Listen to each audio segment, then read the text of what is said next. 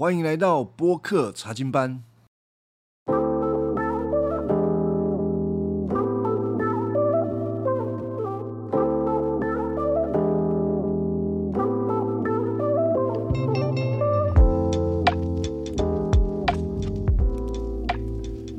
好，今天我们要来看这个创世纪的三十八章。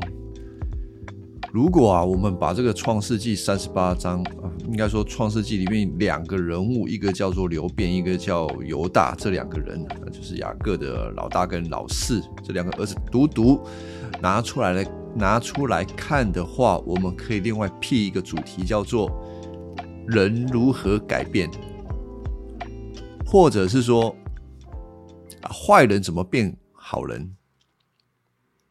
当然，我们从圣经的角度，并没有所谓呃真正的好人啊。所谓的好人，也不过是在行为上面，呃，相对而言比较好，那个我们称之为好人。在上帝的面前，按照上帝的标准，没有所谓的完全的好人啊。完全的好人只有一个，就是耶稣而已。然而，一个人要离开自己的罪恶，转而投靠神，那一个过程啊。从神学上面来讲，我们叫做重生啊，或者是悔改转向神，然后我们会离开原本罪恶的自己，然后往神的美善圣洁的方向去走。但是这个过程，它通常不会自然而然。当然，有一些人信主，他们是自然而然；但有一些人信主是透过一些。他们真的做错很严重的错事，然后神的灵在他们心中责备他们，以至于看见自己真的是很糟糕、很糟糕，然后转而投靠神。所以创世纪这两个人物啊，刘辩跟犹大来讲啊，他们怎么样从一个坏蛋变成一个好人呢？旧约圣经没有给我们。很多的论述，但是有一些事件的叙述都写到这两个人犯了很严重的罪，像是刘辩，他跟他的这个父亲的妾行淫，他失去了那个位份上长子的名分，他也许在这件事情上面有很沉重的悔改，然后呢，他面对。他的其他的兄弟要卖他这个弟弟的事情上面，他就想要救这个雅救那个约瑟。在后面的经文也让我们看到这个刘辩想要带领这个家里面的其他的兄弟，包括卞雅敏下埃及去买粮啊，他有这样子好的行为，让我们看到。但今天我们要专注在犹大的身上，一样，犹大也是一个很糟糕的人。我们从三十七章的时候就已经看到，这个犹大不但是坏蛋，而且是坏的很彻底。他在表面上啊看起来还不错啊，但其实他的骨子里跟其他的这个兄弟是一样的。三十八章哦，不但让我们看到他坏哦。再加上一条，我要这样形容他，他就是一个无赖。无赖是什么？就是没有责任，然后为了自己的想要，也不太在乎自己的形象啊，就是一个无赖。好，我就直接来看我们的创世纪三十八章。三十八章，但是接着三十七章，就是他的这个约瑟被卖到埃及。就在这个时候，三十八章第一节说到，大约在那个时候啊，犹大离开他的兄弟们，跟一个亚杜兰人希拉住在一起啊，就跟外邦人住在一起了。那我们需要想到的是，上帝并不喜悦以色列，就是这个雅各这一家的人跟当地的人通婚啊，生小孩。上帝不喜悦啊！虽然上帝不喜悦，我我现在先额外的讲啊，就是很多事情很有趣啊，就是以色列人他们会做一些上帝不喜悦的通婚，然而最后神都通融这些事情，然后。到最后面，让我们看到一个更美的计划。啊，这个补充说明了。啊，不过我们先先不讲这个，我们先看一下犹大在做什么。大约那时候，说到他离开，他为什么离开他的兄弟们呢？呃，听众可以想一下，这个时候的家庭背景哦，就是约瑟被卖，但是爸爸雅各不知道。那爸爸怎么样呢？撕心裂肺啊！他最爱的儿子被野兽给这个撕裂了。当然，另外一方面，雅各也不是一个笨蛋啊，他也怀疑。就是这些兄弟们，他们是不是暗中搞了什么鬼？但不论如何，雅各确实失去了约瑟，他很难过，甚至其他的儿子啊，就想要安慰他：“爸爸，你不要这样难过啊！这个你走了一个，你失去了一个儿子，你还有十一个哎，哦，这个还是大家庭的。可是雅各一点都不接受这些兄弟的安慰，好像他只有一个儿子是约瑟。好啊，那如果你在这个家族里面啊，每天看着你老爸这样哭丧的脸，好像其他的儿子不是儿子，你心里作何感受？可能也不太好受啦。那好不好受是次要，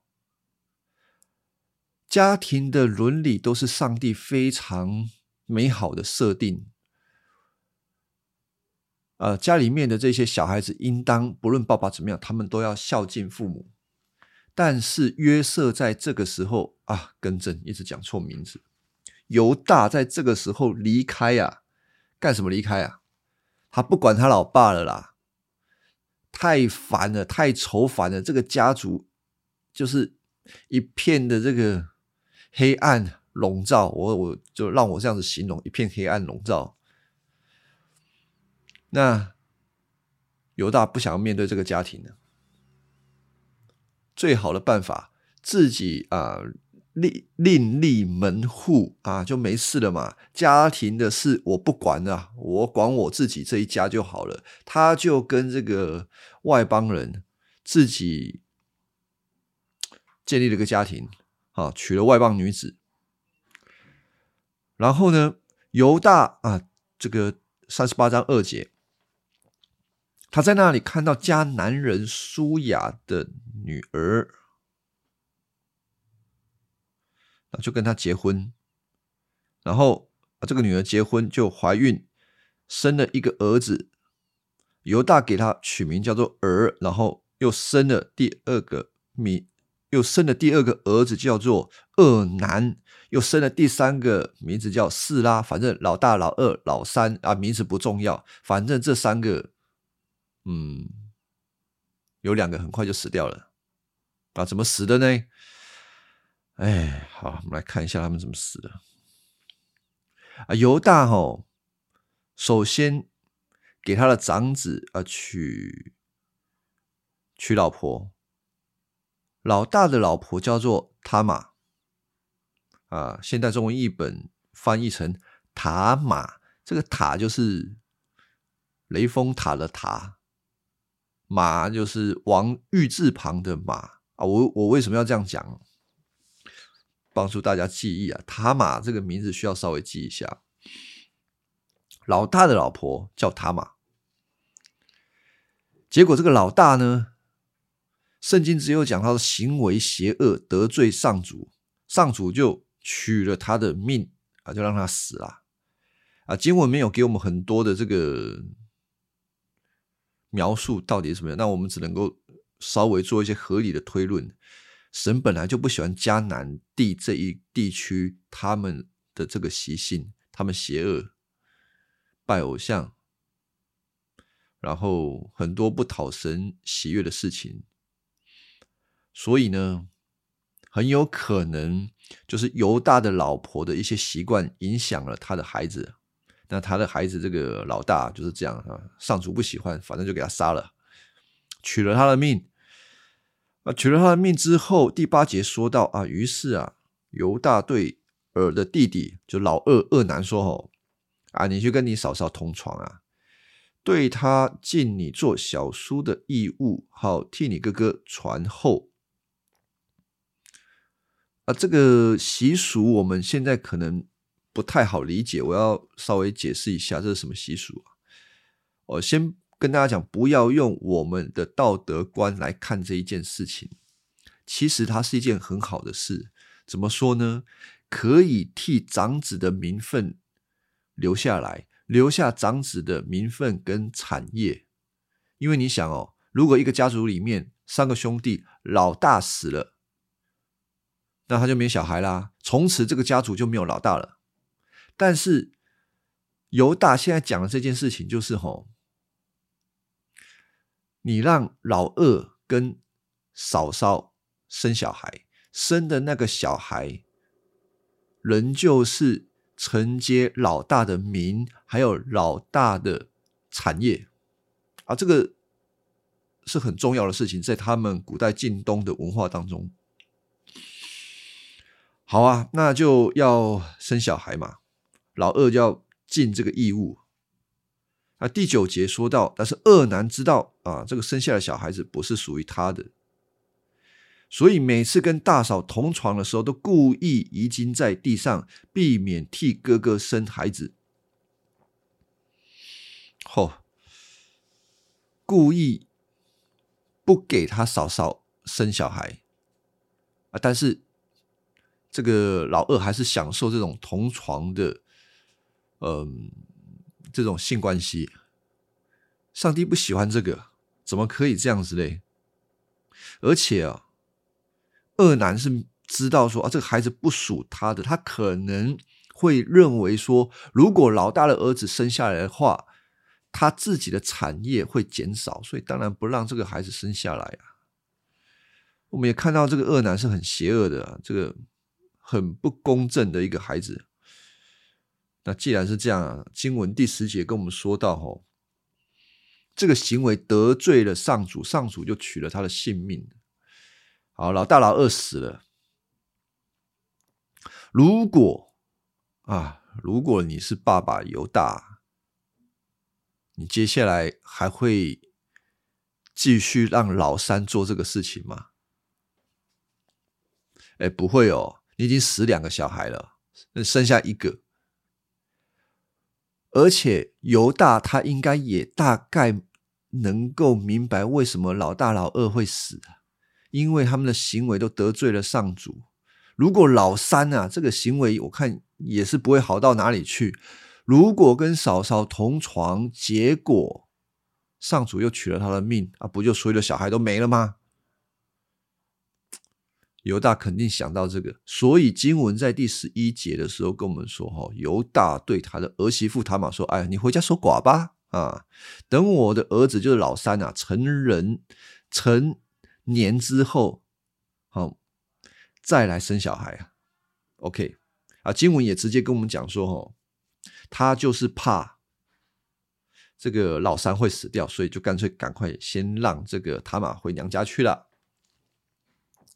那塔玛知不知道犹大的这个用心呢？啊，用心不是那个真的对他很真诚的用心啊，那个用心就是 啊，其实是怕他的小孩死光了那种用心。我想大概猜得到啦。啊，就算他现在猜不到，如果这个老三真的长大之后有把塔玛找回家来接续。那犹大应该就是没有骗他，就是真的是为了他嘛，先让他去守寡。但如果老三，如果老三怎么样，长大之后还没有把塔玛找回来，那犹大是亏欠塔玛的。好啦，就这样等嘛，塔玛总是得等。第十二节谈到说啊，过了不久啊，就是一段时间之后，犹大的妻子也死了。哦，当犹大的妻子死了，犹大得面对一件事情啊，就是板上钉钉的一件事情，就是他的儿子只剩下一个啦，就是剩老三，他得好好保护老三。好，再来，犹大这个妻子死了，他要守丧，守丧的时间过了之后，他跑到一个朋友那里，他的朋友啊是替他剪羊毛的，这个犹大应该也是蛮有钱的，有人替他剪羊毛。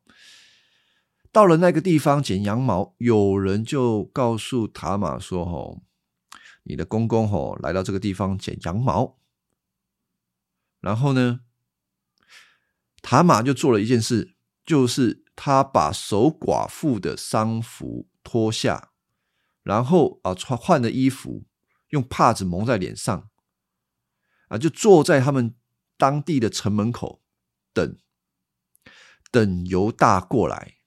好，这个是怎么一回事啊？我再解释一下。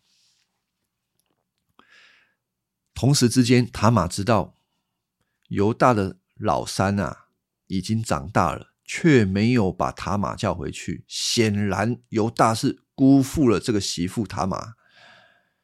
那塔玛，他原本是穿着守丧服，是一个寡妇的衣服，众人也都知道她就是个寡妇。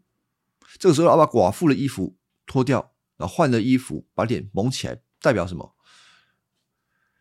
这个是妓女才会穿的服装。她待在那个城门口，就是要登这个犹大。我们也真的很奇怪啊！塔玛不知道是哪里来的勇气做这件事情，还是说塔玛真的很知道啊？犹大是一个好色的人，也许吧。不过。他在城门口遇到犹大，犹大看到塔玛这个，他不不认得塔玛，因为他一看就是妓女。果然呢，这个犹大就是好色心就起来了，他就想要跟这个妓女行淫。好，犹大了，看到这个妓女的时候，就直接到他的面前问他说：“你要多少钱？”啊，这个妓女就跟他讲说：“哦，你跟我睡觉要给我什么？”这个犹大就说：“啊，刚好在剪剪羊毛啊，我就从这个羊群中拿一只小山羊给你。”然后这个呃妓女就跟他讲说：“好啊，那在你冲山羊来以前，你总是得拿一些东西做抵押嘛，不然我怎么知道你？”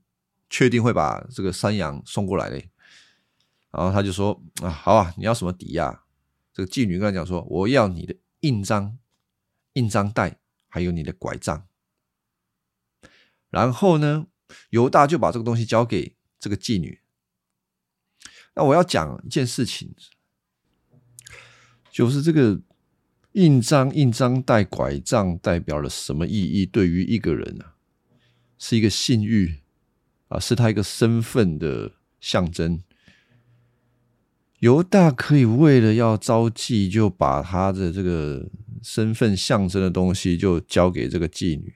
我们可以想想看，这个人其实他对自己的名分也不太在乎啊，啊，或者是说，反正他现在就是要找妓女，他其他的无所谓，没有关系。然后呢？啊，犹大呢就跟这个妓女就发生关系了。啊，发生关系之后，这个妓女其实就是塔玛嘛。塔玛她就怀孕，怀孕之后想说这个事情，犹大想说反正应该没有事了，就塔玛回家了。回家之后拿掉帕子，然后把他的守寡的丧服穿上去。啊，就在这个时候，犹大想说啊。这个欠人家的这个钱啊，总是要还的啊，总是要把他信物给拿回来啊。但是，呃，犹大就托了一个朋友拿一只这个小山羊去，说给这个女人把东西拿回来。但是他的朋友啊，犹大的朋友就说：“哎呦，我们这边找不到那个女人啊！你说什么女人没有啊？”反而最后打听才知道，哎，这个地方根本就没有妙计，没有妓女啊。那哪来的妓女？犹大到底是遇到了谁？那可能这个是对罗这个犹大而言是个罗生门啊。那犹大也不以为意，反正想说啊，要给他小羊，他不要就算了。啊，那个信物呢？照理说，你如果是一个很看重自己的身份的人，你对你一定想尽办法把你的拐杖、把你的信物拿回来。开玩笑，如果那个妓女真的拿了你的信物去招摇撞骗，那你不就晚节不保了啊？不过这个犹大想想啊，反正算了算了，也无所谓啊。啊，就这个事情就过了三个月，三个月之后，有人跑来跟犹大讲说：“哎，你的媳妇就是你本来那个老大的媳妇。”去做妓女啊！现在怀孕了，人家怎么知道她做妓女怀孕呢？因为她本来就是穿着那寡妇的衣服啊。做寡妇还会大肚子，那不是去做妓女，会是做什么？那个时候的人啊，就通风报信给犹大。犹大一听，哎，这个女人叫你去守寡，结果去做妓女，把她拉出来烧死她。嚯！犹大听到这个是很生气，要对这个媳妇。施行公义的审判啊，杀了他，把他烧死。可是犹大万万也没有想到，你好像现在是一个公义的执法者，那你自己这个人到底是又真的是有公义吗？可能犹大他自己都没有在想这件事。当他把这个他马拉出来之后，他才悔不当初。哎呀，原来摆了自己一道。这个把他拉出来之后啊，这个圣经说三十八章二十五节，这个他玛就托人吼跟他的公公讲说啊，这个东西是让我怀孕的主人身上的信物，是印章、印带跟拐杖，这是谁的啊？哦，人家。把这个东西拿给犹大一看，哇，不得了了！他当然认得那是他的东西啊，他当然知道他那一天以为是跟妓女，原来就是他的媳妇塔玛。犹大可以继续追问塔玛：“你这个媳妇犯奸淫去做妓女吗？”可以继续追问他吗？没办法，为什么？因为犹大有错在先啊，他没有替他的媳妇尽好本分，尽好他的义务，就是让他的三儿子跟塔玛再生一个孩子，没有哦，他就是打算遗弃塔玛。塔玛在无可奈何之下，他想要的就是为嗯为他的先生留后，所以犹大一看到这个信物。他知道塔玛是为了留后，他之所以想要留后，是因为犹大给人家抛弃了，所以他出此下策，才装扮成妓女。如果犹大要用很正义的方式去办他，那应该先办办他自己吧。所以啊，有的犹大一看到这个信物，他就说了一句话：“他有理。”他是对的，是我没有对他尽应尽的义务。我本来应该叫我的儿子三儿子跟他结婚的，跟他生小孩的。从此以后，经文说犹大不再跟他同床，犹大不再跟他同床，不跟这个媳妇发生关系是应当的。但经文这样子讲，是要告诉我们，犹大在这件事情悔改了，他知道他错了。好，就这样。经文继续描述后来所发生的事情啊啊，讲到说，到了产期才知道怀的胎是双胞胎，然后呢，很有趣的，这个一个胎儿出来，刚出来的时候，首先出来啊，手出来的时候，包生婆哈就给他系了个红绳，结果哎，竟然收回去了。结果后来出来，谁先出来？刚刚。绑红绳的没出来，是那一个弟弟先出来。这个说生婆就跟他讲说：“这个孩子啊，叫法勒斯啊，原本是老二的，便先出来。法勒斯先出来，他的弟兄哦，后面出来的叫做谢拉啊。其实那个名字也没有什么太大的重点，重点是什么？犹大有一个儿子叫做法勒斯，而法勒斯。”的后代呢，就是俄贝德，俄贝德就是波阿斯的爸爸。好了，我再讲更快的，这到底是什么了？就是大卫的祖先呐。那大卫后面生的就是耶稣的家谱。神使用这个支派的人，让他的儿子生在这里，也可以说这个支派借着耶稣基督是特别蒙恩的。我从以前啊就有听过，有一些教会会说：“哈，创世纪的这个三十八章啊，不要讲啊，因为实在看不出来他对今天的这些呃基督徒到底有什么信息啊？的，因为里面的事情实在是太污秽了。但是我想，绝对不是这样子的，是圣经总是让我们看到人的败坏啊。”即便是在一个圣约的家庭里面，反倒是我一开头所讲的，如果创世纪我们要看两个如何因为犯罪而回转，知道自己是罪人，然后回转的两个人物，一个就是吕便，另外一个就是犹大。那至于这个雅各家族其他的兄弟哈，他们也后来神在特别的状况底下，就是。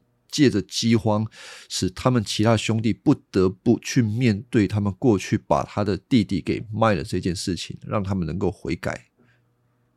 所以，人要如何转向神呢？有的时候，真的很需要看见自己是一个很糟糕的罪人，对自己的行为有一种很透彻的觉悟啊。所以犹大在这个之后，他有一个很明显的改变。我们说到这个三十七章的时候，犹大他离家出走啊，他离家出走，自己建立家庭，然后三十八章搞了这个这一出的。但当他真的知道他自己是一个不义的人，他看到他玛的行为之后，他知道自己是一个不义的人，他回到家庭，回到雅各的家里面，爸爸家里面。当他开始面对家里面没有粮、有困境的时候，他挺身而出。当然，哥哥刘辩也是跟着挺身而出。但是神特别真的是眷顾犹大，让他在这些事情上面得到雅各的信任。后来啊，在整个迦南他发生的这个饥荒的时候。整个家族的人，就是几个兄弟，他们到埃及去买粮食。那发生了一些状况，犹大在这个时候挺身而出，他愿意为家族的这个兴亡来负全责。然后到后面呢，我们也看到整个家族要搬到埃及，整个路上是雅各差派犹大来进行的，所以雅各已经。很信任犹大这个人，他是一个值得被信任的。到创世纪的最后四十九章，雅各要立遗属的时候，也是非常厚爱犹大，对他呃祝福。他说：“吼，犹大这个四十九章的第十节，犹大将统治掌握王权，他的后代要长。”要长久统治万国，要向他进贡，万民要向他跪拜。好，这个当然是神透过雅各的一个预言啊。所以这个预言的最后，让我们看到，就是主耶稣透过这个支派生下来。上帝选择犹大这个支派生下来，为什么要选这个支派呢？老实讲，这个支派你要讲好的。当然好不到哪里去。讲坏的，当然他们很坏。呃，犹大前面讲他很坏，但是当犹大犯错之后，他悔改，神使用他，雅各使用他，所以我们就看到一个神在犹大的身上显出怜悯跟恩典。一个恶名昭彰的人，他可以因着悔改。而进入天堂。如果我们只看这个三十八章的这个犹大他的作为，我们想说这个人凭什么进天堂？但是如果有一天我们进天堂的大门的时候，新耶路撒冷犹大的名字就写在城门的上面。启示录的二十一章十二节就讲到，天上的那个耶路撒冷城，它降下来的时候，整座城是充满着上帝的荣耀，有闪耀的碧玉、宝石、光洁的水晶，有高大的城墙，城墙有十二个门，由十二个天使把守着。门上写着以色列十二支族长的名字。哎呦，所以有一天啊，你到了天堂的时候，一到大门，你看十二个名字当中有一个就叫做犹大。我想这个是给罪人一个非常好的激励，让我们知道神是与罪人同在的神。除了犹大之外，如果我们看耶稣基督他的家谱。犹大跟塔玛单独的来看，当然可以把它看成是一个家族的丑闻。除了犹大跟塔玛之外，还有其他的一些外族的人，他们进到耶稣的家谱。比如说，有另外一个妓女叫做拉合的啊，那个是在约书亚记里面所记载的。那也有摩押女子路德。当然，我们对路德的那种呃。想法可能会看得很美好，但是不要忘记路德的背景。摩押人的这个他的祖先摩押人本来就是行淫乱所生出来的。还有嘞，大卫跟这个拔示巴也是很多的丑闻。如果今天讲的是你我的家谱啊，我们应该很有可能拿橡皮擦就把这些人的名字给涂掉了。但是圣经里面，或者是神很刻意的把这些人都放到耶稣的家谱，这个对于知道自己是一个罪人的人会有很大的安慰。那对于觉得自己很好，我不像这一些人的人，就觉得这实在是很难看，很难为情。但是我们不要忘了，耶稣来，他到底要找什么样的人？他就是要来找罪人，不是要来找好人的。很有趣的，你越觉得自己是好人，你就离耶稣越远。但你知道你自己真的是一个什么样的人？问你自己的心，你真知道你是一个什么样的人？你没有办法透过你自己的行为道德来赢取上帝的救恩，那你就会转向耶稣，你需要他。啊，这就是福音。我们从犹大的身上就能够看到这些事情。犹大或者是流变的身上，神刻意的把这两个人所做错的事情描述出来，也很刻意的让我们看见这两个人的生命的改变。他激励我们。我们说我们是上帝的，如果我们说我们是上帝的儿女，我们是主耶稣基督的百姓。那我们肯定也知道，他是我们唯一的救恩。我们不是透过我们自己，而是因为他的恩典复辟的我们。所以，我们只能够夸耶稣基督的救恩，我们不能夸自己有任何的好行为。好，最后我们也来说一下这个三十八章，它放在呃三十七章跟三十九章的中间，呃。其实前后都是谈到约瑟，而中间特别把这个犹大放进来。那到底有什么意义？有特呃特殊的意义吗？我们可以这样子想啊，其实犹大的事件，它也是整个雅各的故事的其中一个环节啊，非常重要的一个环节，所以它理当被放在里面的。那第二个，我们也看到一个作用啊，以色列人在迦南这个地方啊，如果他们如果如果他们没有下埃及的话，没有在那边成为奴隶的话，以色列这个民族将会消失。为什么？因为你从犹大的身上可以看得到的是，他们会开始通婚，所谓的以色列就不见了。但他们下到埃及，我们会看到埃及人对待外来的以色列人，吼，是完全不融合的。他们不会通婚的啊，这个很特别。从这边可以看到，还有呢。犹大跟这个约瑟的对比，比如说，有的人会认为在一个舒适的环境，比较容易跟随主，因为他没有烦恼啊。我就听过有人说啊，如果上帝给我们家很多的钱啊，我们没有经济上面的疑虑，我们可以好好的呃敬拜神，参与教会。也会有人说，你看像亚伯拉罕，神就是给亚伯拉罕很多物质上面的供应，所以亚伯拉罕可以专心跟从神啊。其实这个不然。或者说，有人认为说，在糟糕的环境啊，为了嗯，可能也许是现实的缘故，跟从神是很难的啊。恰恰好，从约瑟跟犹大的两个例子，通通把前面讲的两个论述推翻了。犹大在好的环境，他没有办法认真的跟从神，看得出来吗？迦南这个地方，犹大在这个地方是过得很舒服的。他想干嘛就干嘛，他没有受到任何环境的压迫。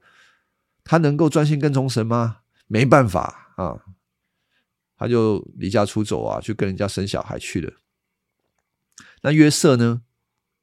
约瑟在一个很糟糕的环境，就不能跟从神吗？没有，反倒是在糟糕的环境，他跟从神的。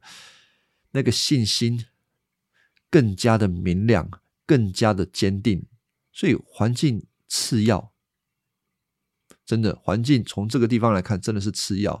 跟不跟从神，你愿不愿意摆上，是信心的问题，不是环境的问题。好，今天我们就先讲到这里啊，感谢大家的聆听。